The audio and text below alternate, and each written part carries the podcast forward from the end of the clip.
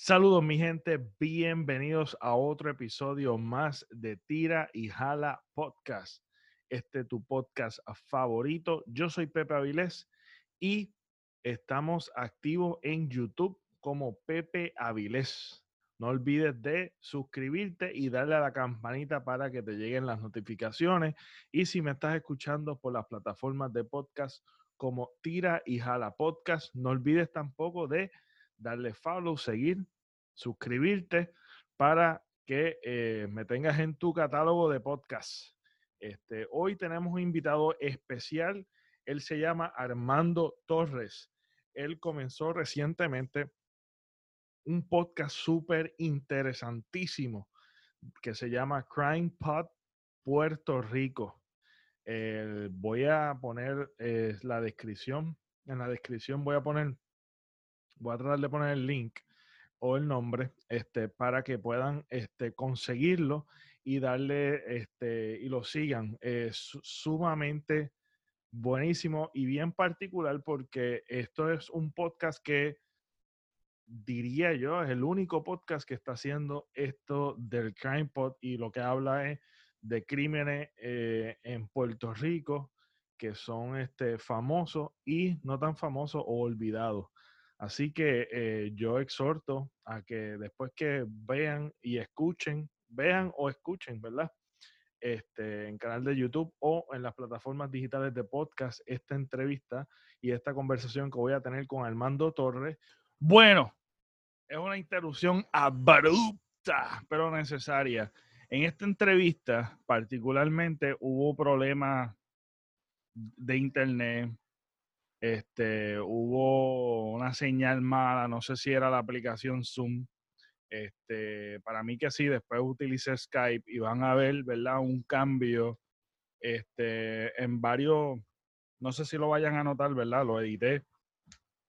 Este, lo más posible en cuestión de las transiciones, que no sé, que se tenga, ¿verdad? Continuación en la conversación. Fue bastante difícil al comienzo utilizando la aplicación Zoom cuando hice la conversación con Armando Torres. Estuvo espectacular, de verdad que la pasé súper nítido. Espero que puedan disfrutarse esta conversación. Este, no creo que la haya quitado, ¿verdad?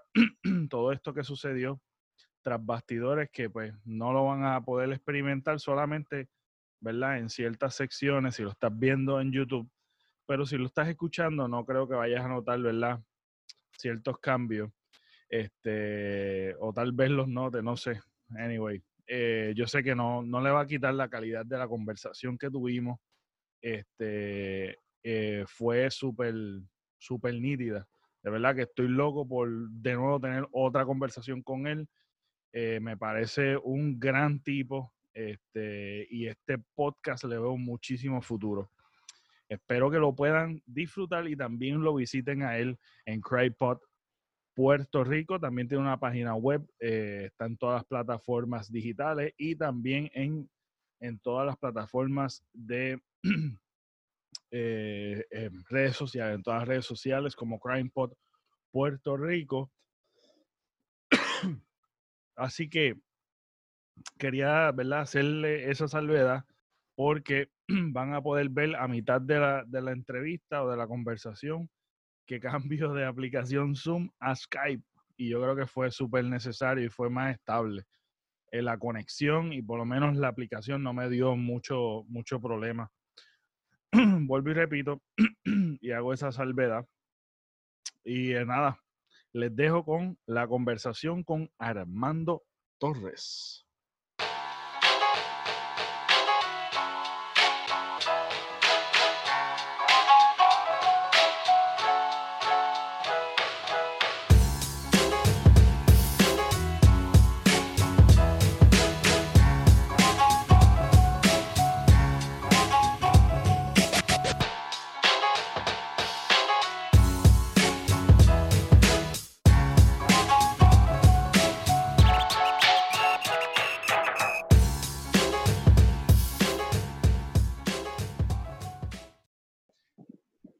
Escuché, escuché los episodios que tuviste con Manolo Mato de Cucubano.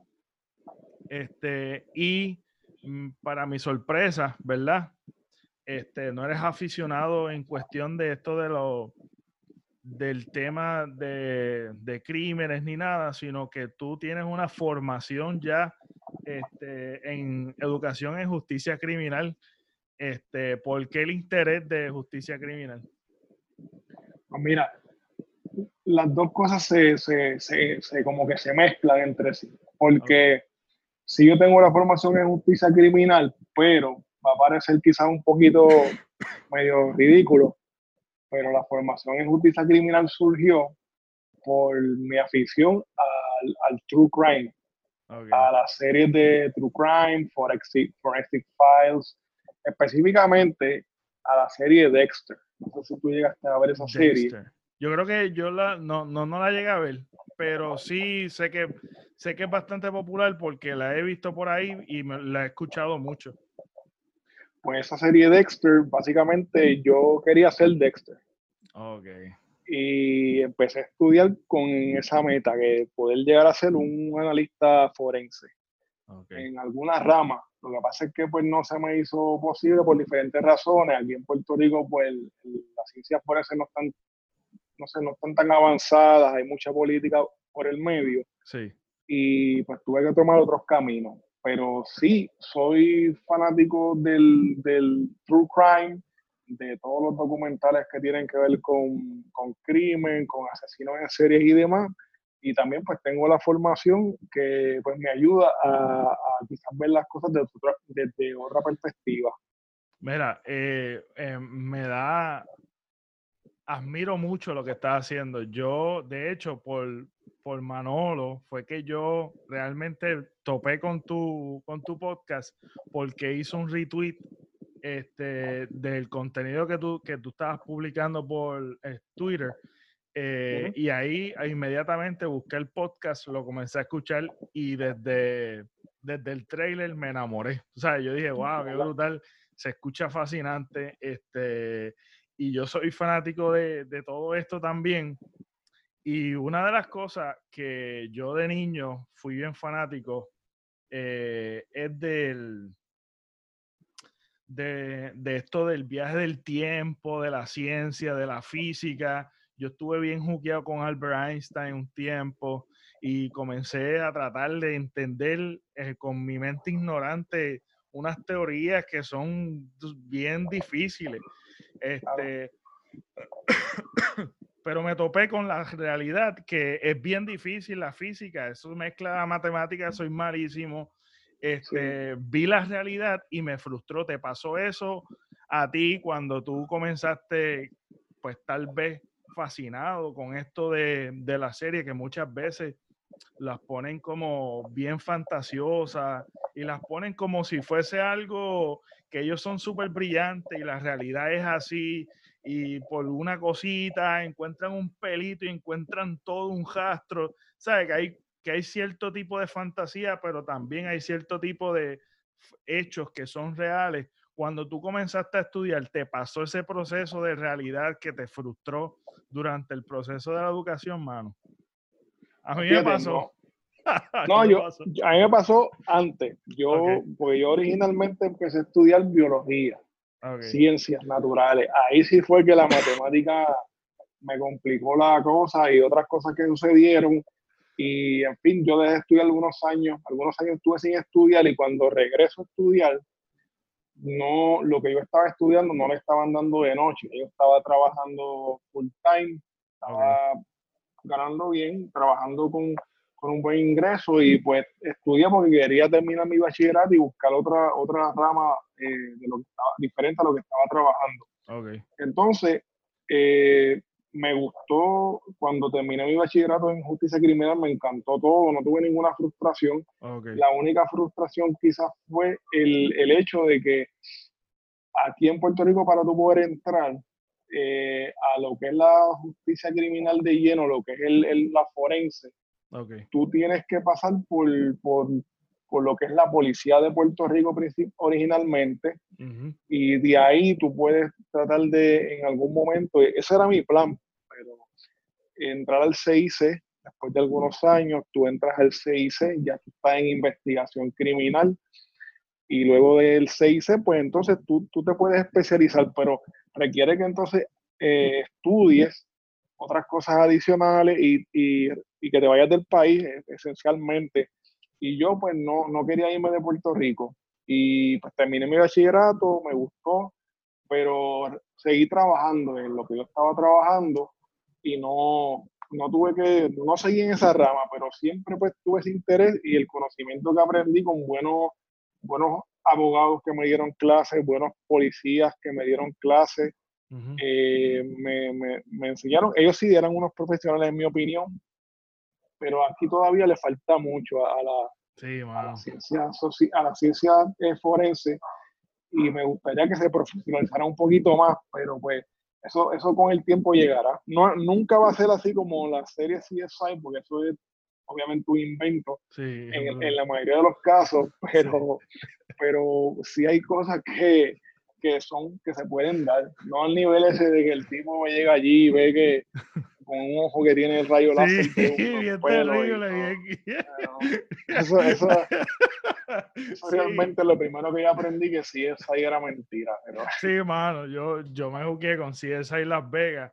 y este y de hecho yo alquilaba no, no, no, no, yo no lo renté, yo no sé, yo no sé ni cómo yo llegué a, escuchar, a, a, verlo, pero empecé a comprarme los seasons. Después los dejé de comprar porque eran muchos, pero yo estaba bien jugueado. un tiempo que yo estuve jugueado con CSI Las Vegas, pero es bien irreal, este, es bien fantasioso. Eh, una de las cosas que, que, que me fascina del tema es por qué tú crees que hay una gran fascinación a estos crímenes y a esta gente con que son que muchas veces tienen problemas psicológicos como los de los, serial killers, como el que hablaste de del ángel de los santos. Este ahí eh, hay un soltero. de los solteros, de los solteros. Este, lo tengo aquí anotado. Está bien, está bien.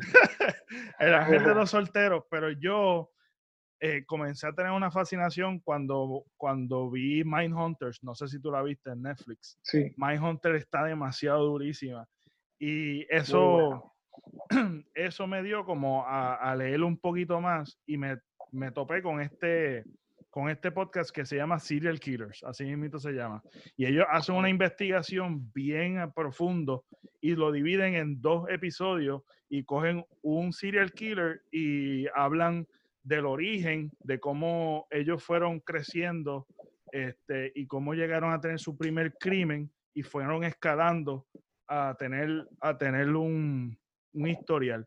Entonces después hablan, el segundo episodio hablan del aspecto psicológico y van a profundidad y hacen unas investigaciones bien nítidas y es bien formal y, y bien educativo porque, pero esto, todo esto no es, no es nuevo. Sea, la fascinación para gente que realmente son viles, son este, psicópatas. ¿Por qué tú crees que uno tiene ese drive de, de, de esta fascinación a, a, al crimen, a lo malo? Pues mira, yo, para serte honesto, no sé por qué. Lo que sí es que sí, la gente y yo mismo eh, estoy fascinado con el tema. Incluso yo tomé unas clases en la universidad, yo recuerdo ahora mismo unas clases que yo tomé en la universidad que no tenían nada que ver con, con justicia criminal y tenía que dar un, un informe oral y, y, era un tema libre. El, el informe, el, la clase era básicamente de tu poder, de oratoria, de poder hablar y demás, y tú ibas a coger tu tema y ibas a hablar. Y yo escogí eh, varios serial killers hablé de Richard Kuklinski, de Ted Bundy, de, Jeffrey Dahmer, y, y, eso era mi tema favorito.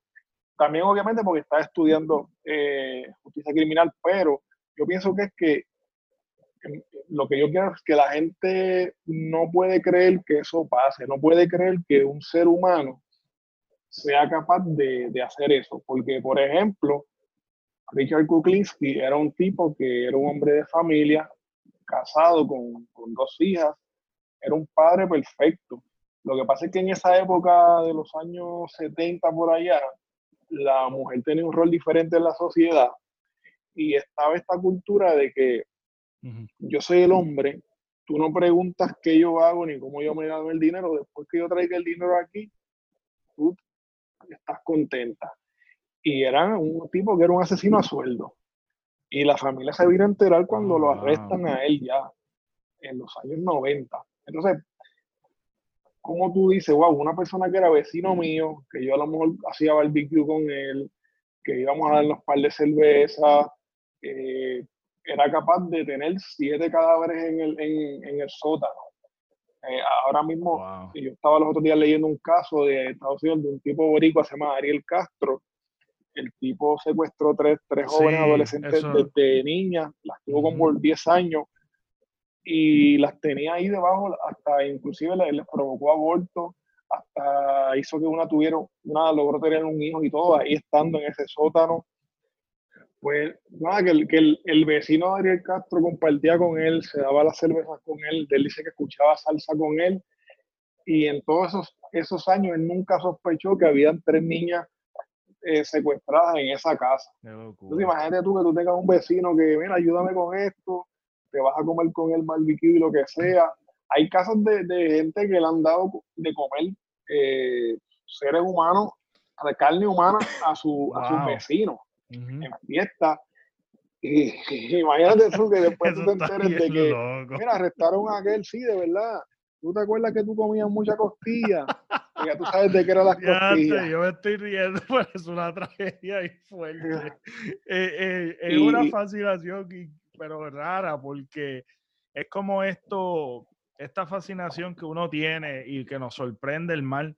Yo estaba leyendo, este, porque yo antes de, pues, de esta, de, la entrevista, o por lo menos de la conversación, quería empaparme un poquito y refrescar un poquito del el contenido y fui con, con, con tu podcast, vi, este, escuché lo de Manolo Mato eh, y me puse a leer este, sobre esto, sobre que en realidad desde niños tenemos una fascinación con el mal o un tipo de, es un tipo de misterio también y si no, y, también estamos empapados de como que el bien y el mal, este, y siempre como que es cool ver los malos se ven como con esto, tú sabes, en, en las caricaturas uno ve como que estos malos que se ven con esta capucha, con los ojos rojos, negritos, y hay como cierto misterio y fascinación de niños, desde niños, sobre esto. Este,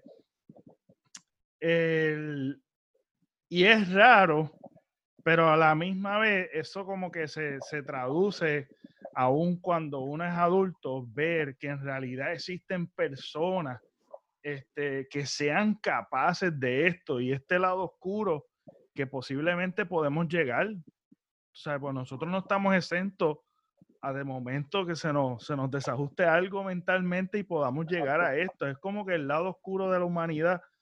Eh, eso, mismo te quería comentar, lo que, perdón que te interrumpa, lo que dijiste de la mente, es otra parte bien fascinante, porque la mente humana es bien compleja. Y no sé si tú has visto una persona que padece de Alzheimer, como esa persona se comporta, cómo trae unos recuerdos del pasado, cómo ve gente que ya murió. Entonces, la, la, mente es engañosa y como tú tienes una condición mental, eh, tú pierdes la perspectiva de lo que es la realidad. Entonces, eso te puede provocar, eh, ocasionar daño a otras personas.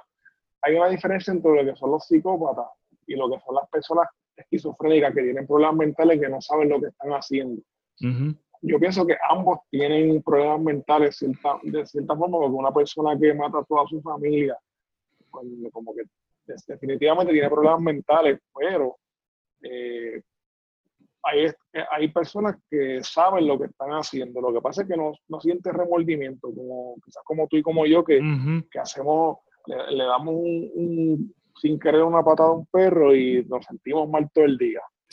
Pero esa gente no, no, no, no les importa, realmente no, no sienten nada. Y, esa mente es así, la sí, mente Sí, no, yo me acuerdo, mano, te voy a hacer una, te voy a contar algo.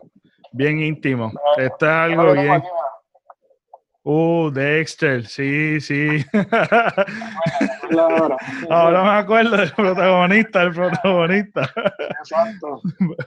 Pues mira, brother, yo me acuerdo una vez que yo, yo estaba, yo tenía, yo tenía una fiebre, tuve una fiebre de gallos y eso, y de gallinas, y tenía gallos y gallinas. Y especialmente tenía una fascinación por los kikiriki. Y me gustaba, ¿verdad? Esos pollitos así, que sean chiquititos este, siempre he tenido una fascinación por las cosas que son pequeñas, por alguna razón. Este, y pues nada, tenía estos pollitos y yo no tenía jaula y estaba ahorrando para comprar una jaula, pero los tenía en un cartón de leche. Yo me sentía mal porque tenía un espacio limitado los pollitos y, y yo cogía y, yo cogía y yo cogía de vez en cuando los cogía y los sacaba para que estuvieran en la tierra y eso. Este, y en una ocasión, pues cuando yo lo saqué como para pasear en un sitio donde yo estaba bastante seguro, y esto fue cuando yo estaba en intermedia. Recuerdo bien, mano, que pues nada, me levanté para hacer algo, este, y cuando me levanté y di un paso, hice, escuché el y pisé un pollito, brother, y se le salieron las tripas y todo. Papá, tú no sabes cuánto yo lloré, yo me sentí mal. Yo estuve, yo estuve, mano, este, yo estuve por lo menos parte de mi tarde sufriendo y llorando. Yo lo cogí y lo llevé, yo lo llevé a, a enterrarlo y todo, porque me sentía súper mal, mano. Yo estaba llorando, pero una bueno, una cosa bien mala. y, y, una de las cosas de los serial killers es que eh, una de las señales para una persona o un niño, un joven que, se crea como, como que tenga unos red flags, es que son niños que particularmente matan animales, comienzan matando animales y no tienes ningún tipo de remordimiento alguno y pues es como que normal. No, no, le, no les da ese sentimiento. Este, y yo asocio eso, tú sabes, como que yo digo, wow, yo soy bien llorón, mano, tú sabes, yo veo películas y lloro, ¿sabes? Y, y pues nada, particularmente, a mí me pasó eso con los animales y me pasa todavía, sabes, con los perros. Yo tuve un perro cuando murió, yo lloré, son como familia. Y uno de los red particulares de muchos de los serial killers, particularmente comienzan de niños y dicen y cuenta a la gente que están alrededor, eh, que son testigos, ¿verdad? De, de, como Ted Bundy, como otras personas que van e investigan su pasado. Eh, una, una constante es que esos niños, o cuando niños, mataban animales. Este, ¿qué, ¿Qué tú piensas o cómo tú piensas si el ser humano nace, eh, nace con qué naturaleza? ¿Nace siendo neutral, nace siendo bueno o nace siendo malo? ¿Cuál es tu opinión en cuanto a eso? me está haciendo una pregunta ahí de la teoría de, de la tabla rasa. bueno, yo honestamente no, no lo sé, la pregunta no me la sé. Yo pienso que, que el niño nace esencialmente inocente. Eh, lo que pasa con, con, las personas es que pues hay diferentes influencias. Número uno, está la influencia del ambiente, de, de qué es lo que rodea a ese niño, cuál es la educación cuál es el, el, amor que se le da, cómo se le cría, si su hogar es un hogar eh, disfuncional o no. Eh, obviamente, todo eso eh, influye en, en, en, la crianza del niño y en su desarrollo mental.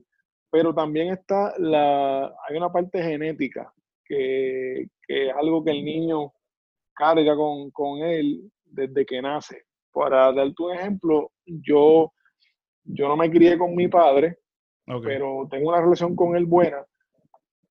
Sin embargo, tengo muchas cosas que hago de como él y, que no fueron aprendidas, porque no he compartido tanto tiempo con él como para que se me peguen sus cosas.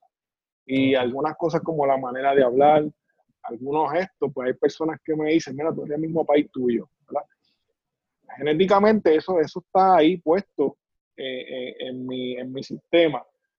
Y el niño es así, el niño tiene unas cosas que, genéticamente las tiene puestas y otras que el ambiente las van eh, moldeando. ¿Qué pasa? Que si el niño viene de un, de un background malo, donde han pasado cosas terribles, donde ha habido maltrato, pues obviamente ya él tiene esa, esa, esa marca. Y si el desarrollo que se le da es el mismo desarrollo, pues entonces va a ser una persona maltratante. Por eso es que está el círculo de, de los hombres maltratantes, ¿no? Que el abuelo le daba la pela al hijo y así por el estilo. Y tiene que haber alguien en una de las generaciones que diga, no, eh, yo quiero ahora criar a mis hijos bien, quiero darles amor y, eso puede cambiar a cualquier persona. Lo que pasa con algunas personas que tienen, que son psicópatas, que son narcisistas y demás, es que ya son un problema mental que no necesariamente está ligado con, con, el ambiente, con la crianza. Eso es algo que está dañado aquí y a veces pues se necesita mucha terapia psicológica, psiquiátrica para poder curarlo. Y aquí particularmente en Puerto Rico hay mucho tabú con eso de la, de la salud mental, de ir a buscar la ayuda, porque es algo que, ay, no, yo estoy loco, este, que tú te crees. Y, obviamente, pues, las personas pueden caer en, depresión, pueden caer en, ser personas agresivas, si no se trabaja eso a tiempo. Y pienso eso, que es que son diferentes factores que, que influyen, el ambiente, la, la, genética de por sí, y, y ya, pues, algún eh, enfermedad mental que tenga la persona. Algunos de los asesinos en serie o personas que son violentas también sufrieron un golpe cuando, cuando eran niños sí. Eh, en la cabeza y eso les dañó algo eh, en el lóbulo frontal, en algunas otras partes del cerebro que ocasionan que, que, pierdan ese sentido de remordimiento a veces. Y es algo que, imagínate una persona que es que por un golpe que se dio, eh, un defecto que tuvo, a veces personas que se quedaron sin oxígeno por mucho tiempo, también hubo un daño cerebral y pierden esa habilidad de sentir culpa. Entonces imagínate tú una persona que mm, no siente culpa por lo que hace. Y hay personas que, que esa, esa, esa enfermedad mental la pueden trabajar bien y pueden ser personas exitosas. Y al igual, pues hay personas que lo, que lo que van es a cometer delitos, a cometer crímenes. Y yo pienso que eso es lo que está pasando. Es bastante complejo, es bastante complejo este tema. Este, y es por. ¿Me está escuchando? Ah, ok. Eh, y es por la sencilla razón de que, pues nada, yo antes me inclinaba porque el ser humano nacía con naturaleza buena o, neutral. Este, porque en realidad nadie sabe, son teorías y, y hay muchas inclinaciones, pues uno más o menos pues llega a su propia conclusión. Este, después estuve un tiempo pensando que realmente pues nacemos con una naturaleza eh, mala, este, pero tenemos que desarrollar ciertas éticas y ciertas cosas para poder vivir dentro de la norma. Pero en realidad ya yo no sé ni qué es realmente cómo uno nace, porque eh. vuelvo y te digo, es como tú dijiste, tú naciste tal vez no con, con, no te criaste con tu, con tu padre, eres una persona productiva, una persona buena, este, una persona quiere echar para adelante con sus metas sólidas, este, pero pues hay casos de que no son así, pues eso le afecta para toda la vida. El mismo caso de Alex Trujillo, ¿sabe? nació dentro de un ambiente buenísimo, este, que tú mismo narraste, que está buenísimo ese episodio también. Este, que de momento va se desarrolla, eh, uno diría por accidente, pero en realidad no es por accidente, hay algo ahí que a uno le interesa saber un poquito más, pero ¿cómo será? Que, y así hay muchos casos este, dentro de nuestra crianza, siempre hemos visto compañeritos que tienen familias buenas, que son padres buenos y lo, el hijo es un hijo de la gran, ¿entiendes?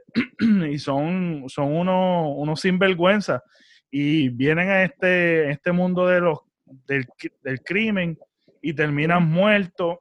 Yo conozco muchos que, se criaron con gente, con, con padres responsables, padres que realmente daban todo por sus hijos y se descarrilaron. Así que es bien complejo el tema y tiene sus, variaciones y no hay una ciencia que explique que de esta manera es que es el camino correcto. Ok, vamos a continuar. El, el Crime Pot Puerto Rico. Quisiera saber lo difícil que se te hace a ti el, el buscar la información, porque una de las cosas particulares en Puerto Rico es que el registro de todo, el registro histórico en cualquier cosa, ¿sabes? Es bien vago, la información es bien limitada. ¿Cómo es que tú haces el proceso de investigación para estos casos? Este, sé que ya tienes un background, tienes esa fascinación, pero de todos modos, ¿cuán difícil es y cómo lo haces? Pues mira, es, bastante difícil, como tú dices, conseguir información. A veces tú tienes un tema en tu cabeza de que, ay, quiero hablar de esta persona. Por ejemplo, te voy a dar un ejemplo. El caso que más difícil se me hizo a mí, y por eso es el episodio más corto que, he grabado, es el de Correa Coto. 13 minutos y pico. Y lo extendí, no sé cómo. Porque no, me gusta tampoco añadir cosas de más, hablando, hablando de más, tú sabes. Sí, sí. Hablando M. Entonces, puede, puede hablar malo, en verdad. Ah, yo usualmente no... No, no, no. me gusta hablar mucha mierda en el podcast. Quiero ir ahí directo al grano, a la información. Y, y, ese caso no, no hay nada. Ese caso fue en el 1952 que lo matan a él. Imagínate, todavía no éramos ni siquiera un, Estado libre asociado de Puerto Rico. Ah. Y, y, pues se me hizo bien, bien complicado buscar la información no habían fotos de él, ¿sabes? no hay fotos de ese tipo en ninguna parte. Yo fui a diferentes fuentes de información. Lo más fascinante que encontré fue un documento de Ancestry eh, que se ve en la hoja del censo de 1940 y, se ve el desglose de su familia, que parece que lo llenaron los padres de él, pero él ya era un adulto, él tenía como unos veintipico de años pero dice el nombre de él, que estaba casado, que en qué trabajaba, todo ahí, eso fue lo más fascinante que encontré, pero no hay una foto de él, la foto que, que están en lo, en, lo, en lo, que yo subo a Instagram y demás, son actores que hicieron películas de él y un afiche que había, que yo no sé si ese afiche es real de que en ese tiempo era el afiche que estaba corriendo como Most Wanted. Okay pero es la única imagen que hay de él. Entonces, eh, toda la información que conseguí era bien breve, bien breve y decía lo mismo. Y por ejemplo, decía que él mató a 10 personas. Y espérate, pero ¿a quién mató? No hay información de a quién él mató. Entonces, esos registros de, los tribunales para esa época eh, son prácticamente los de ahora, son casi imposibles de conseguir porque ahora mismo si tú quieres conseguir un, informe de corte, tú tienes que ir al municipio donde se vio el juicio. Por ejemplo, el monstruo Utuado. Yo tendría que ir a Utuado, al tribunal de Utuado, que yo no tengo tiempo para hacer eso, a solicitar que, me, que me den ese caso si es que me lo quieren dar y si es que lo consiguen. Y pues obviamente yo, yo confío en lo que consigo en internet y trato de filtrar la información, trato de, que, de que la información sea lo más certera posible, trato de corroborarla con varias fuentes, donde que yo no esté diciendo disparate. Cuando se tiran un nombre, se tiran un rumor ahí que yo no estoy seguro, yo no, no, no digo, no lo digo. Por ejemplo, en el episodio de Alex Trujillo, mencioné un, policía de alto nivel que, cayó por corrupción, que Alex Trujillo lo compró. Pero yo no conseguí información de él y, y dice el nombre en, lo, en, el documento que yo estaba buscando información, decía el nombre de esa persona. Pues yo no tiene el nombre de ese policía al medio, pues yo no sé si esa persona está en la calle, yo no sé si, si, si encontraron no culpable, y yo no quiero salir responsable de, tirar gente al medio hacia el garete. Entonces, pues, pues es, es, complicado no, no tan solo conseguir información, sino que poder montarla yo pienso que lo más difícil es ponerle en una manera. Exacto, hablamos un poquito de eso, mano. Me encanta eso porque yo digo, ok, ¿cómo tú te sientas? Escribir, qué, qué datos, porque lo, lo, bueno también es del contenido es que es media hora, aunque yo podría escucharte una hora, fácil, pero lo tienes concentrado y en realidad va on point con las cosas y qué cosas poner, qué cosas, qué cosas quitar, cómo lo estructuras, cómo hace ese proceso. Me encantaría saber eso, mano. Pues mira, yo trato de hacer, yo honestamente la primera vez que empecé con el capítulo del monstruo tuado, yo traté de, yo, yo abrí un documento Word y dije, déjame ver cómo voy a empezar. Yo estaba, honestamente, todo lo que yo he logrado hacer hasta el momento ha sido yo mismo ahí inventando, tú sabes, como que, ah, déjame buscar cómo se hace esto, cómo se hace lo otro, y abro un documento Word y pongo, bueno, debo empezar, me imagino que con una introducción, ¿verdad? Una introducción. Ah, pero espérate, déjame entonces presentarme yo. Eh, hola, me sé yo. Tú tienes una introducción bien diferente y me gusta porque tú vas de lleno ahí a, a, suscríbete y, y, eso es bueno porque ya rápido la gente te, te, Yo pues no le metí eso al principio, a lo mejor más adelante lo hago y me estoy copiando ahí de diferentes ideas que veo. Sí, exacto. Pongo una introducción, eh, el saludo, como yo le llamo, el saludo, luego voy con la introducción del tema, voy a estar hablando de tal cosa y trato de empezar entonces como con una biografía. Okay, esta persona, si la consigo, ¿verdad? Nacido en tal año, eh, se crió en tal lugar, etcétera, etcétera, trabajo en estilo otro, y luego entonces voy a los hechos del, del, del, del, crimen que cometió, y al final, si es que puedo hacer algún análisis, eh, como mi opinión, yo no quiero ser de mucho de, de, dar mi opinión, pero quizás un análisis. En el caso del monstruo hice como un análisis de, de la psicología de él, específicamente de, yo no soy un psicólogo, ¿verdad? Ni nada por el estilo. Pero hacer investigación y puedes dar según los algunas, Cogí algunas clases de, de psicología básica, pero no me creo psicólogo tampoco. pero sí, cuando es, ese, ese pequeño video que hay de él, cuando le entrevistan en Ocurrió Así, en Telemundo, si tú eres una persona que, de estas personas que dicen que ven a las otras personas y rápido puedes leer eh, lo que la persona está pensando y demás, si tú tienes esa habilidad, pues tú puedes darte cuenta rápido de que el tipo es un psicópata, de que el tipo es machista. ¿Y por qué digo eso? Porque él la trata a ella con, con un cierto desprecio. Es como si tú ahora mismo me haces una pregunta a mí y yo me río de ti y, en mi mente digo, qué pregunta más estúpida. Y tú me notas en la cara que yo estoy pensando que tu pregunta es estúpida, ¿verdad? Sí, sí. Él, él reaccionó a eso. Cuando ella le dice, ¿por qué tú no te quitaste en la vida? Él hizo como que, como que, ajá, Y le digo, te voy a explicar. Y ya tú sabes, como tú le dices a alguien, te voy a explicar, es que tú piensas que esa persona es inferior. Sí, claro. Te voy, a, te voy a explicar. Si tú te quitas la vida, no tienes derecho a, no tienes derecho a arrepentirte, ¿verdad? Y su, su, su lógica, ¿verdad? De que pues, yo me puedo arrepentir de lo que hice y me voy para el cielo, pues eh, yo pude interpretar eso de él y pude hacer un análisis de que el tipo tiene unos rasgos de un psicópata, de un narcisista. y, obviamente quizás un psicólogo puede entrar más a fondo eh, a, a, ver eh, qué fue lo que pasó con él.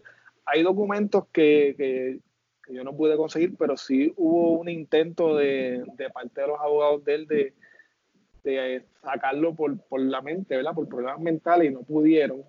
Este, pero hubiese sido interesante poder tener acceso a, a, esos documentos. Más adelante yo quizás voy a estar tratando de ver qué tengo que hacer y si tengo que invertir algo, invertir, pero ahora mismo no puedo estar mucho dinero en eso. Te felicito porque llegaste a 2000 downloads. De verdad que sí, sigue metiéndole, brother. De verdad que te felicito.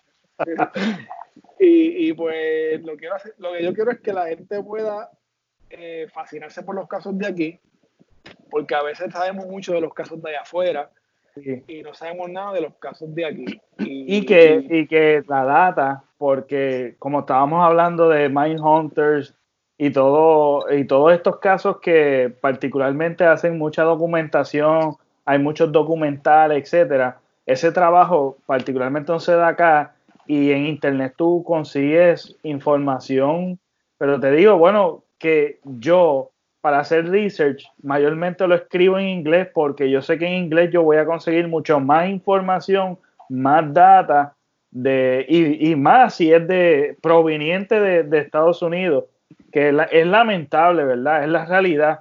Este, Igualmente los tutorials, yo los tutorials yo no los escribo en, si quiero buscar algo, pues lo escribo en inglés porque yo sé que la, probabilidad de que me salga algo que yo pueda, ¿verdad?, sacarle provecho es lamentablemente de esa manera. Y pues la data acá, pues bien, eh, es bien limitada y yo, y es de verdad que lamentable porque realmente nuestra historia está en un, como un gap, como un vacío.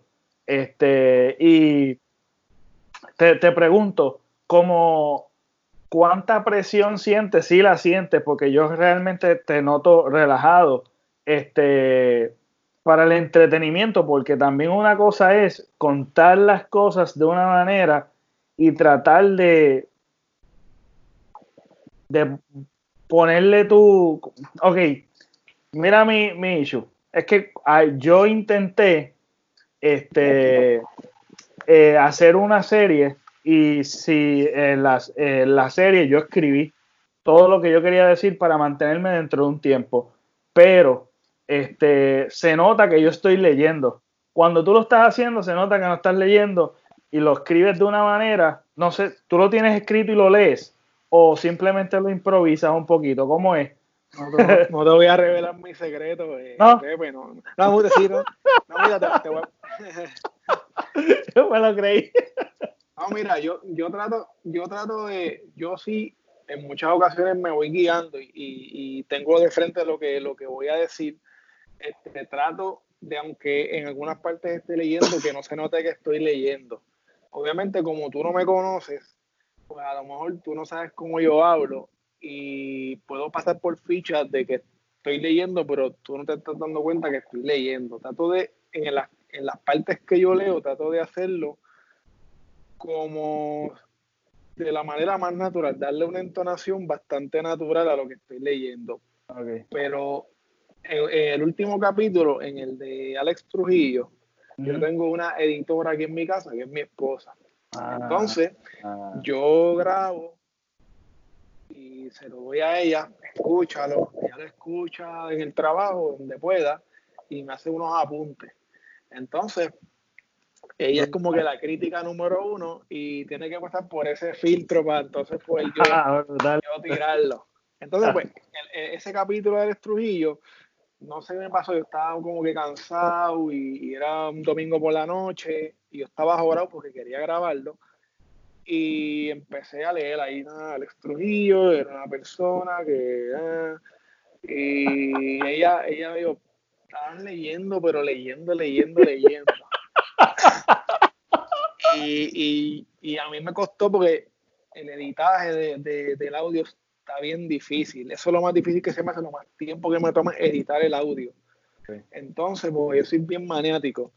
Y después que yo lo había editado y todo, ella me dijo, Acho, es que está bien, bien, bien leído. Y tuve que entonces volver a grabar. Entonces, el truco que yo hice fue este yo me leo el, documento, porque yo lo, que está ahí no es que yo cojo un Wikipedia y empiezo ahí a leerlo por ahí para abajo, es que yo, aunque use de Wikipedia, yo uso diferentes fuentes de información y, voy metiendo, metiendo, metiendo.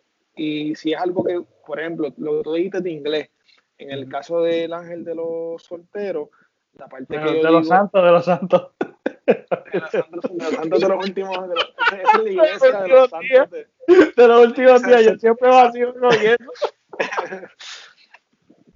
en, en ese caso, yo lo que hice fue que busqué información de, de, del FBI y de allá afuera de qué es un serial killer, porque el serial killer es algo que no se da mucho aquí en Puerto Rico. Ese es el, yo, yo iba a decir que ese era el único serial killer, lo que pasa es que tengo dos por ahí que oh. están eh, sospechosos de ser serial killers y tengo esos casos pendientes.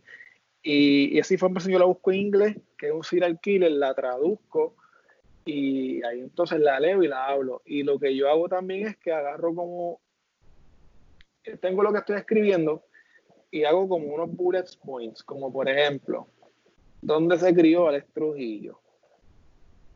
¿Quién era la madre? Un ejemplo, eh, ¿qué fue lo que le pasó en su niñez? esto y lo otro, y yo lo que estoy es como que leyendo y como ya yo me sé el material, pues voy diciendo lo que, lo que está ahí. Ah, pues mira, como te lo estuviera contando a ti, pues mira, él, él se crió en tal lugar, sus padres le dieron la mejor crianza posible, etcétera. Trato de que sea así y trato de que no se escuche muy leído porque de verdad que eh, hay una competencia bien grande de podcast a nivel de Puerto Rico, a nivel mundial.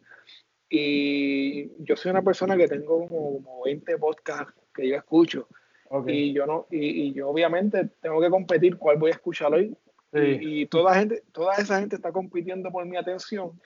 Y yo con el mío, pues estoy compitiendo también por la, por la atención de la gente. Y yo quiero que sea informativo, que no sea muy aburrido, porque puede que sea un poco aburrido, pero no quiero que sea tan aburrido. Y, y que a la gente le guste y que, y que quieran seguir escuchándolo para, para poder tener más temas. Sí, no lo es y no, lo, no, es, no es aburrido. Y la musiquita al fin, atrás. Yo me, tú sabes que lo fascinante de tú escucharlo solamente es que tú estás como que imaginándote las cosas. Este, yo, yo me voy en el viaje y me imagino como que un video, este, como que pasando, sean fotos y cositas como tipo documental así eso sería súper nítido, aunque es mucho time consuming, tú sabes, consume mucho tiempo. Este, y yo sé que es difícil, pero sería genial que esa data esté en YouTube también, lo que tú estás haciendo, ¿verdad? Porque realmente es un. yo creo que de los, de los únicos podcasts que están haciendo, que tú estás haciendo esto y estás, tienes tu rincón y está súper genial, brother. Te felicito y te deseo mucho éxito. Y yo sé que también una cosa es que estás trabajando en la consistencia y en la ser constante. Eso es bien importante. Y este y realmente no deberías preocuparte tanto por la competencia y seguir dándole la calidad que le estás dando y seguir creciendo porque también cuando yo empecé este y yo no me lo sé todo y, realmente yo tengo un público pequeño pero eh, en realidad el, empezó como algo deformado y va cogiendo su sazón y tú vas a ir aprendiendo y vas, vas encontrando la fórmula. Este, y yo estoy loco, bueno, si empezaste de esta manera, yo sé que esto va a tener una, un crecimiento nítido. Este, yo espero que no te quites porque todos pensamos en quitarnos, brother. Eso es algo, eso es algo casi normal de todo el mundo. Yo siempre le pregunto, ¿te has querido quitar? en lo que sea, en los invitados, esa es una de las preguntas que más me gusta hacer. Porque, pues, nada, todos, todos tenemos estos pensamientos de quitarnos.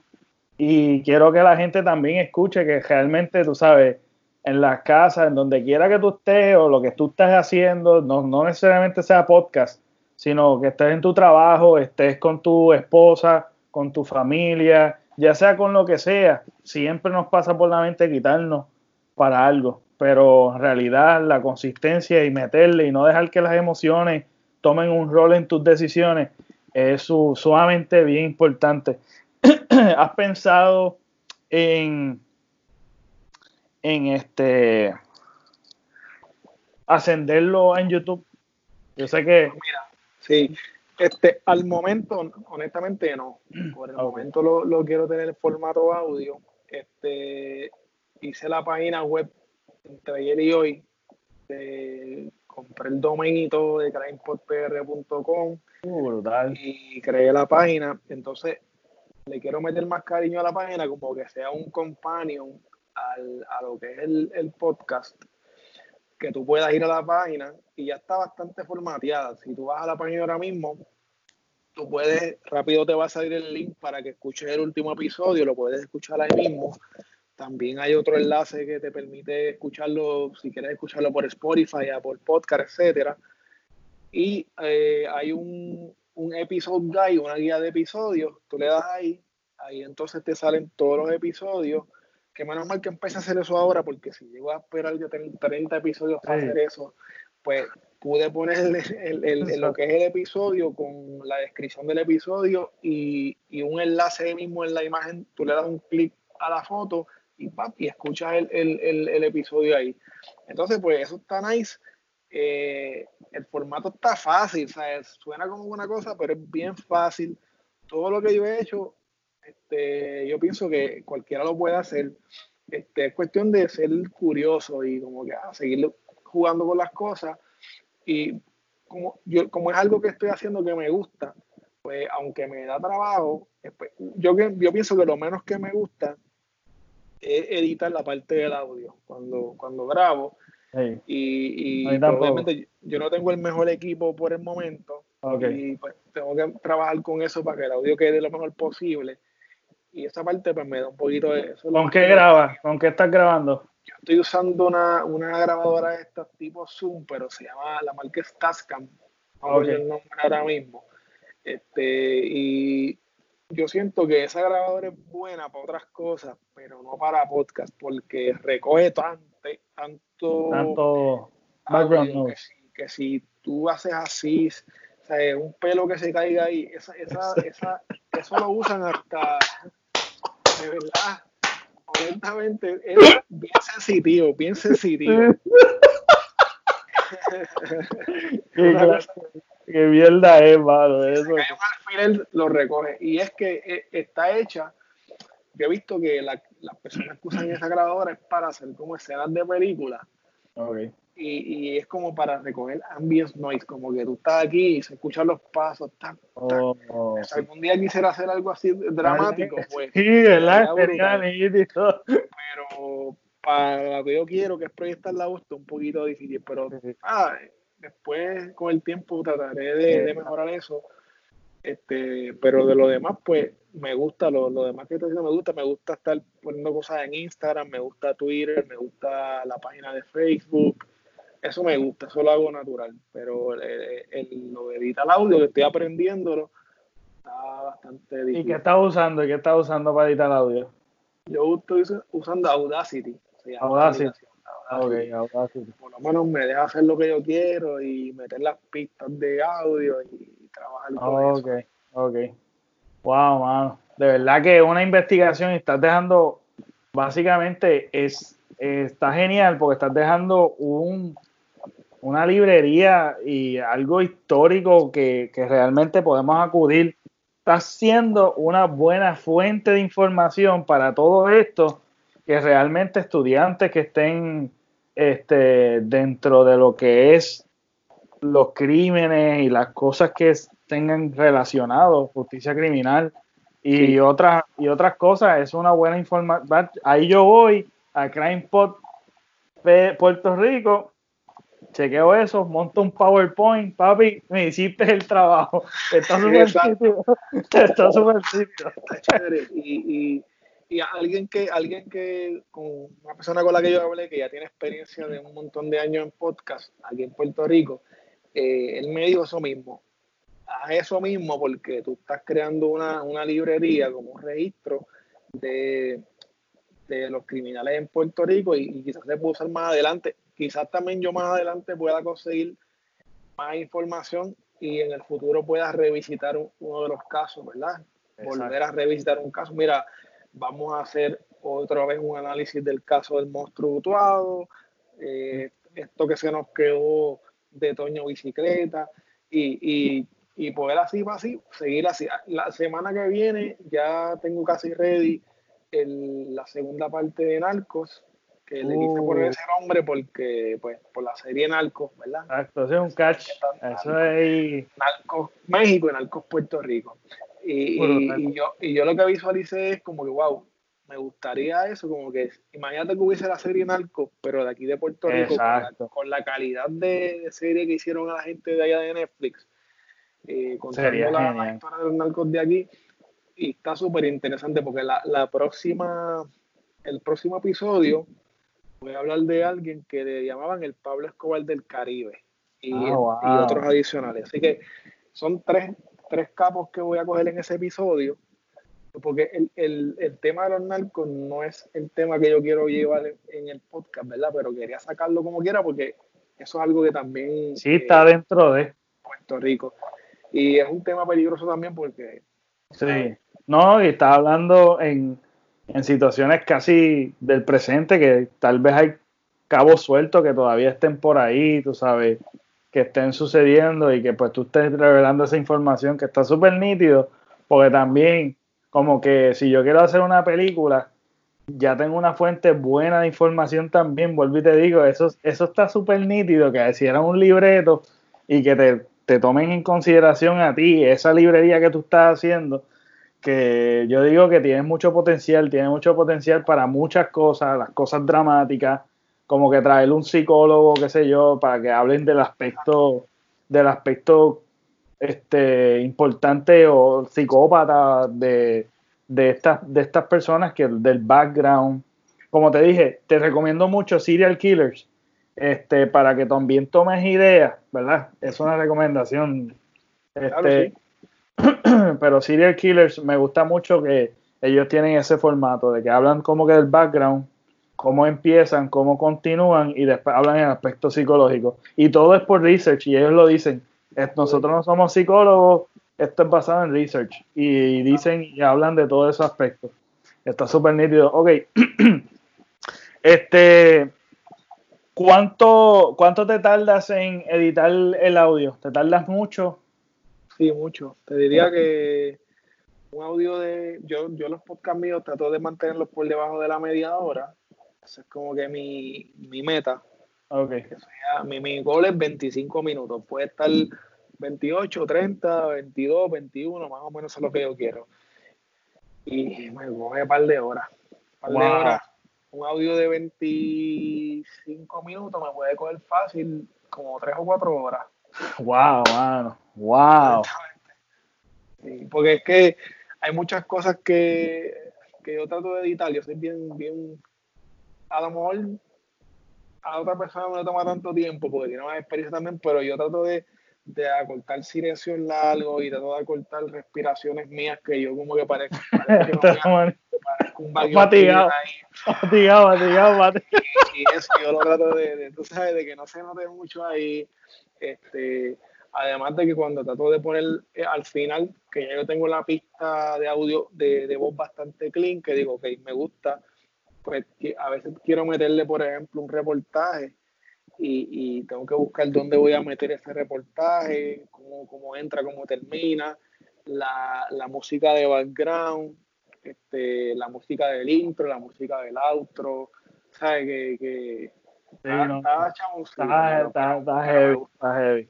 Sí, ¿no? Y, y, el empatar que sea un loop en la cancioncita. La ah, cancioncita está genial, hermano. Está genial, está genial.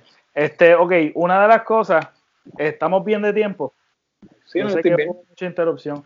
Este, ok, el, una de las cosas que me dio mucha curiosidad de que hablaste en el episodio de Alex Trujillo es que hubo una implementación de parte del cuatrenio que ganó Pedro Rosselló eh, de mano dura contra el crimen que particularmente en Estados Unidos eh, hablaron eh, también para esa misma fecha, para el 1994, específicamente Bill Clinton firma eh, esto también el, este, el crime, creo que el bill, el crime o bill crime o, es un es un bill que firmaron que es lo equivalente de lo que es la mano dura contra el crimen.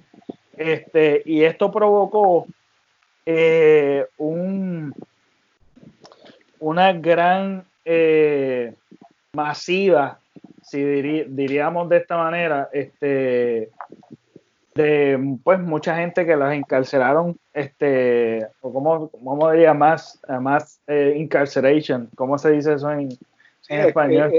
encarcelación masiva. Masiva, encarcelación masiva, ahí, ahí está. Este, y particularmente por crímenes que son bien tontos, por crímenes que realmente es una, eh, no es que sea, no es que sea, no es que justifiquemos un crimen, pero realmente son crímenes que no son este no son tan graves, qué sé yo, un cinquillo, jobaste aquí, te cogieron y te metieron una pena y realmente eh, le tronchaste el futuro a una persona. Y vemos cómo Estados Unidos es número uno mundialmente hablando en encarcelación y muchos de ellos son por cosas que son tontas y este y todo fue por esto de los de los narcos y eh, bueno se dice que es por eso pero las más afectadas y las más vulnerables cuando estamos hablando del sistema judicial siempre son las personas de, de bajos recursos o las personas en Estados Unidos, en este caso que estamos en esta, en esta ola de Black Lives Matter, este, pues la, los, las comunidades de este, menores, eh, este, como los blancos, los, que diga, los negros, los latinos, etcétera. ¿Qué, información tú encontraste, eh, verdad? O qué quisieras aportar, verdad, en cuanto a eso en cuestión de Puerto Rico? Pues mira, lo de la mano dura contra el crimen, yo no busqué información específicamente sobre mano dura contra el crimen. Lo que pasa es que yo, pues, me crié bajo mano dura contra el crimen porque yo empecé en Kindle en el 90 y básicamente ya en el 92 estaba lo que era la zona escolar libre de drogas y armas, donde empezaron a poner un policía en las escuelas y ese enfoque de, la mano dura contra el crimen empezó ahí. A lo mejor en, el episodio tú puedes decir, ah, pero este hombre lo que le tira es a lo que le tiras a Rosselló y, y, y, esto y lo otro, no, no es tanto político, es que fue un, un, para mí fue algo histórico porque yo estuve viviendo bajo esa época y, la mano dura contra el crimen, pues era el, enfoque era este, el, penas más fuertes, eh, más cárcel y, la rehabilitación de la persona quedó a un segundo plano. Y, y, todo viene de allá afuera, como tú lo dijiste, de Bill Clinton, que él firmó una ley ahí de los three strikes, y una cuestión ahí. Eso viene también de atrás de, de Ronald Reagan, y del mismo este, Richard Nixon, que ellos fueron los que empezaron la guerra contra las drogas.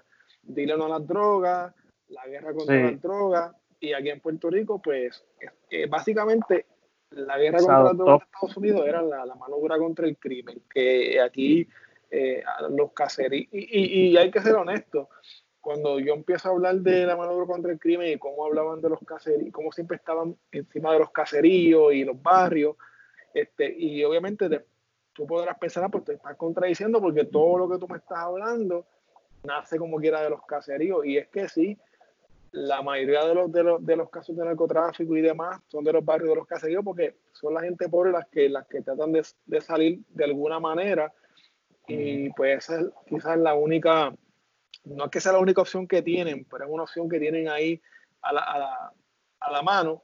Y pues caen ese, no tienen otras herramientas y caen en el mundo del narcotráfico. Entonces, eh, pues para mí no es que haya sido un, fracaso total en la mano dura contra el crimen, porque en algunas ocasiones sí, bajo los asesinatos y demás, desarticuló un montón de puntos, pero algo que, que yo digo en el capítulo es que acá había un, una gente bien importante de mucho dinero que eran los que realmente estaban eh, trayendo la droga a Puerto Rico, se estaban lucrando entre, los mismos políticos y gente de dinero de aquí del país de cuello blanco, y a los que cogían siempre eran a los de los caseríos, a los, de por ahí. A los que menos, menos hacen realmente daño porque realmente no están, están atacando a la hoja, no a la raíz del árbol, están atacando como pues al más vulnerable realmente. Y, y, entonces cuando, cuando se acaba, como quien dice, la mano dura contra el crimen, ahí entra Fila, Aníbal y Fortuño. Ellos quizás no, no, usaron el mismo nombre, pero ellos siguieron la misma estrategia. Imagínate, Aníbal mismo trajo a Pedro Toledo como, como superintendente de la policía. Este, y, y, y era, era la misma estrategia. Y algo que ellos hicieron que quizás pudiese haberse visto como algo bueno y, resultó en más violencia fue que ellos, más o menos en, un periodo de como cuatro años, ellos, acabaron con Alex Trujillo, con Ángelo Millones, con Junior Cápsula, con todos los, narcos grandes de Puerto Rico, los sacaron de la calle. ¿Y qué pasó? Que, la calle quedó al garete. La calle quedó eh, sin cabeza y cada cual por su lado. Por eso es que ahora tú puedes ver que, matan a cualquiera en cualquier sitio, donde quiera que lo cojan, y no hay un como una, una unas leyes de la calle de que aquí no puedes. un código, un código, los códigos estos. Exacto. Esos códigos que existían antes, al desarticular a todo el mundo, pues se quedó la calle el garete. Y estamos todavía ahí. No, y que la política que tú estabas diciendo de que, de que tú le estás tirando a Rosselló, pero en realidad no, es que históricamente, o sea, no podemos separar una cosa de la, de la otra porque la política influye mucho en lo que es el orden social y lo que es este realmente eventualmente lo que está sucediendo en los, los crímenes eh, influye mucho en los juegos políticos porque también la droga este, es permitida por, por, por corruptos este, y por la gente bien, ¿sabes? Tú no me vengas a decir que el tecatito de por ahí del barrio X este, tiene una gran influencia para traer barcos, para traer este, tú sabes, tienen que, si, si vimos, si vemos este narco, vemos cómo las grandes, tú sabes, las grandes poderes tienen demasiada influencia para que entre toda esa mercancía, todas esas drogas ilícitas, este, para lucrarse de alguna manera u otra, porque ellos están en posiciones que no son tan peligrosas y pueden recibir un montón de beneficios por el poder que tienen para permitir que eso llegue acá. ¿Tú crees en la legalización de todas las drogas? Sí, yo, yo soy de, del pensar que yo pienso que, deberían legalizarlo todo, todas las drogas, la prostitución, todo eso deberían eh, legalizarlo, porque realmente eh, ahora mismo aquí en Puerto Rico el, el ejemplo de, la marihuana, ahora mismo, donde quiera que tú te metas, hay un dispensar en cualquier esquina, y está todo el mundo allí, están, los viejitos, están los chamacos, yendo a comprar su marihuana. En un lugar seguro.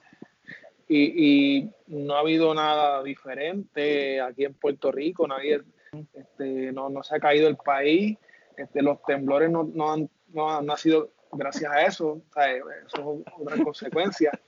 Pero, pero hay, hay unas drogas que obviamente son este, más fuertes, tú sabes, como la heroína, por ejemplo, el crack. Este, lo que pasa es que esas drogas son, ahora mismo son drogas que tú las puedes comprar eh, a los médicos porque te la pueden recetar. Exacto. lo que le llaman el oxi, eh, que cuando te recetan eso y tú te haces adicto al oxi, no consigues eso, pues ¿qué hace? Que tienes que ir a la calle a capiar heroína y si, y si el gobierno controla por lo menos la calidad del producto, lo regula hasta cierto punto, pues se puede trabajar con el adicto de otra forma distinta, porque realmente una persona que está juqueada con, con la heroína, es casi imposible que salga de ahí y necesita mucha ayuda. Y si lo y si lo metemos preso, pues no estamos solucionando nada. No estamos arreglando nada. Entonces, eh, quizás, quizás tener la droga al garete por ahí no es eso, pero hay que, hay que trabajar con regularla. maneras de regularla y, medicarlo para que lo, para que las personas que sean adictas, que son enfermos realmente, puedan este, tener una oportunidad de, rehabilitarse.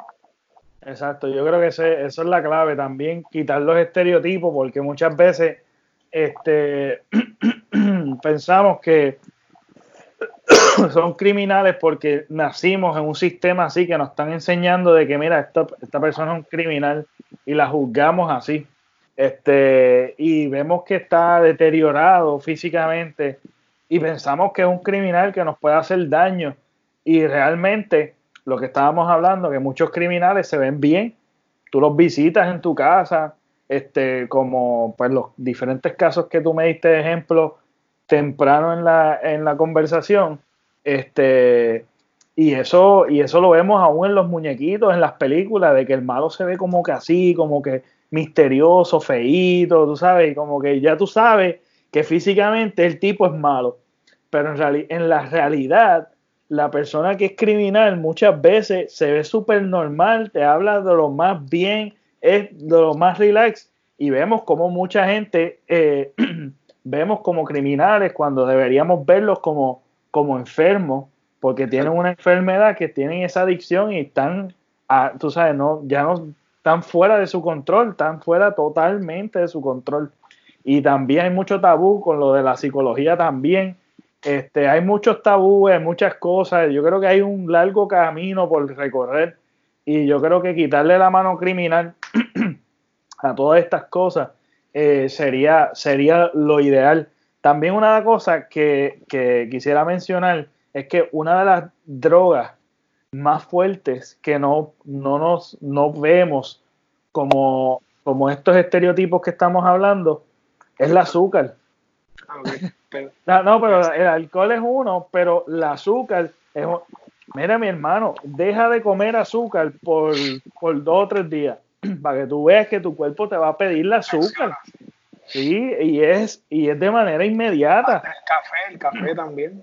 Exacto. Entonces, eh, una, de, las de las una de las cosas que también este, son drogas que son altamente tóxicas en el sentido de que te pueden matar, el Botox que utiliza la gente, eh, eh, tiene un alto, alta probabilidad de, de intoxicamiento, porque realmente eso lo que hace es paralizar los músculos.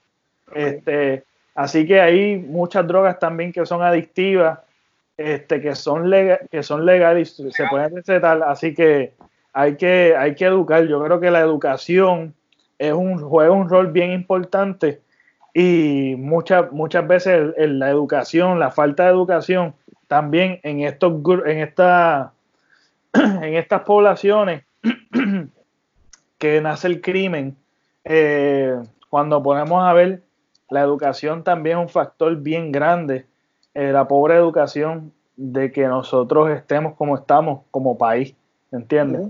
que hay muchas, hay muchas cosas que alrededor que influyen este, en todo esto. Entonces, para ir, yo sé que llevamos ya, yo no sé ni cuánto llevamos porque hubo tanta interrupción con la porquería de internet, la miel de internet. Este, me gustaría saber, ¿qué tú escogerías? Eh, ¿Marvel o DC? No sé, si eres fanático. no soy muy fanático, pero después de Joker, pues DC. ok, ok. Eh, ¿Cuál es tu superhéroe favorito? Si tienes alguno. Yo pienso que el villano favorito mejor, el Joker. El Joker, sí, yo también. Yo soy super... El puertorriqueño, el puertorriqueño Joaquín. es que soy el que nació aquí se escribió Se escribió aquí. sí, exacto. Eh, ok, eh, Joker, está súper nítido. Este, ¿qué, qué libro, si, si, si sabes, si estás leyendo algún libro actualmente que nos puedas recomendar?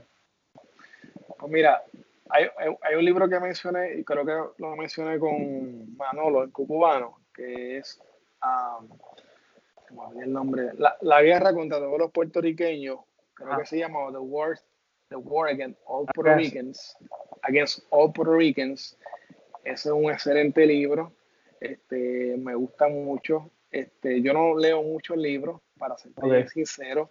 Mira, ahora mismo. Actualmente yo no estoy leyendo nada, así que yo solamente. Contigo, mira, tengo, tengo aquí este libro. Mira, Ahí estoy si estos lados.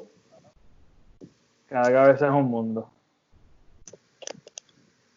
No, hombre, querido, porque. ¿Me oyes? Sí. Que se me fue el headphone aquí. Oh. ¿Cómo me escuchas? Sí, te escucho súper bien. Perfecto. Este librito de estos Lavoe, la biografía de estos Lavoe y Dexter. Y también el Godfather. Oh, súper nítido. Súper nítido, Godfather. Ese no, son los libritos que tengo, por lo menos los que, estoy, los que he leído más recientemente. Estoy, estoy leyendo un libro que se llama True Crime, que es un libro que te da muchas fotos y, te da... Eh, se llama The Book of Crime. Es una serie de libros que te habla de Book of whatever, The Book of Art, The Book of Engineering, y está el del crimen. Y está bien interesante también. Pero eso es lo que yo puedo recomendar. Este, yo ah, recientemente murió un autor que, un escritor, este, súper, a mí me encanta. Yo no, yo tuve un tiempo de leer mucho y retomé leer varios libros y después estoy como medio quitado, este, recientemente. Pero eh, yo leí de este, de este escritor que se llama Carlos Ruiz Zafón él recientemente murió y él tiene, él tiene unos libros, una serie de libros, este, que me parece súper genial, porque es como si fuese, es de fantasía y, y es como si fuese un, un, una historia de misterio, mano. Y tú te vives la película, tú te vives la película, pero bien brutal. Y surgen crímenes y cosas, está súper nítido si tú buscas de, de, ese escritor, de verdad que es tan chévere, está chévere, es bastante, ¿sabes? Se lee bien, se lee bien, no es tan aburrido y como que no, no, no es pesado la literatura, ¿sabes? Se lee fácil. Este, nada, brother, de verdad que ha sido un placer. Este, sé que fue medio, la transmisión fue media mierda, pero, Estamos bregando con lo, con lo, que, hay. y con lo nuevo. Exactamente. Brother, de verdad que te deseo el mayor de los éxitos. Este, sigue metiendo mano y, mano, sabes que tienes un fan aquí que te va a escuchar siempre fiel. Este, no soy el experto ni el más influyente del mundo, pero siempre va a tener mi apoyo y cualquier cosita cualquier cosa que, que necesites, brother, de verdad que no dudes en preguntar en, lo que no sé, pues, mano, de verdad que lo buscamos, qué sé yo. Yo sé que tienes mi apoyo aquí 100%, brother. Y espero que, no sea la última, que no sea la última, a conversar más. Claro, gracias. Y gracias por, por invitarme a, a, tu, a tu podcast, ¿verdad? Y a tu canal. Este, Espero que la gente que te ve también pues me vea a mí y, me siga. Exacto, y, pues. Y nada, eh, me gustó mucho la conversación, para serte bien honesto. Gracias, a mí también me encantó y este y que nada que se repita y di, tú este tus redes sociales va a estar en la descripción, pero y en la introducción también ya yo lo dije, pero de todos modos, zumba por ahí para abajo ¿Dónde te podemos conseguir el podcast, etcétera, etcétera? Perfecto, mira, el podcast lo puedes conseguir en todas las aplicaciones de podcast. Yo creo que ya está en todas, en todas, porque hoy me llegó una notificación que hasta en iHeartRadio está disponible ya. O sea, que está en Spotify, en, Apple, en Stitcher. Tú puedes ir a crimepodpr.com y, ya en la página están todos los enlaces para que escuchen los, episodios. Eh, en Facebook, en Twitter y en Instagram me buscas así mismo como CrimePodPR o CrimePod Puerto Rico y me sigues ahí y yo voy a estar, a, veces cosas que no digo en el podcast las, las pongo en, en, las páginas. Hoy puse, por ejemplo, una, una, entrevista de Alex Trujillo que duró como 35 minutos, que fue un testimonio de él, que habla hasta la persona que, la esposa del que mató al hermano de él habla y todo ahí. Y, ah, dura como 35 minutos. Y, así, pues, uso las redes sociales para lo que no digo en el podcast, pues ponerlo también. Y básicamente eso, crimepodpr.com y crimepodpr en, en todas las plataformas prácticamente. Brutal, brutal. Sigan al pana Armando este, Torres, ¿verdad? Armando Torres. Mira, brother, este, antes de despedirnos, ¿No te has dado cuenta que eh, ahora que estás hablando de Alex Trujillo, ¿no te has dado cuenta que siempre la religión juega un rol bien, bien importante en los criminales? Es como una cosa que bien bizarra.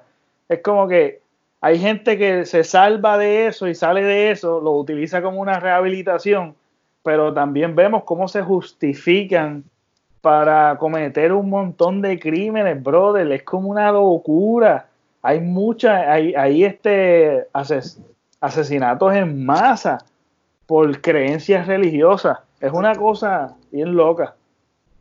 Sí, ¿no? Eh, hay cosas que yo estoy viendo mientras hago los episodios que después me doy cuenta que, hay un patrón, hay cosas que se repiten.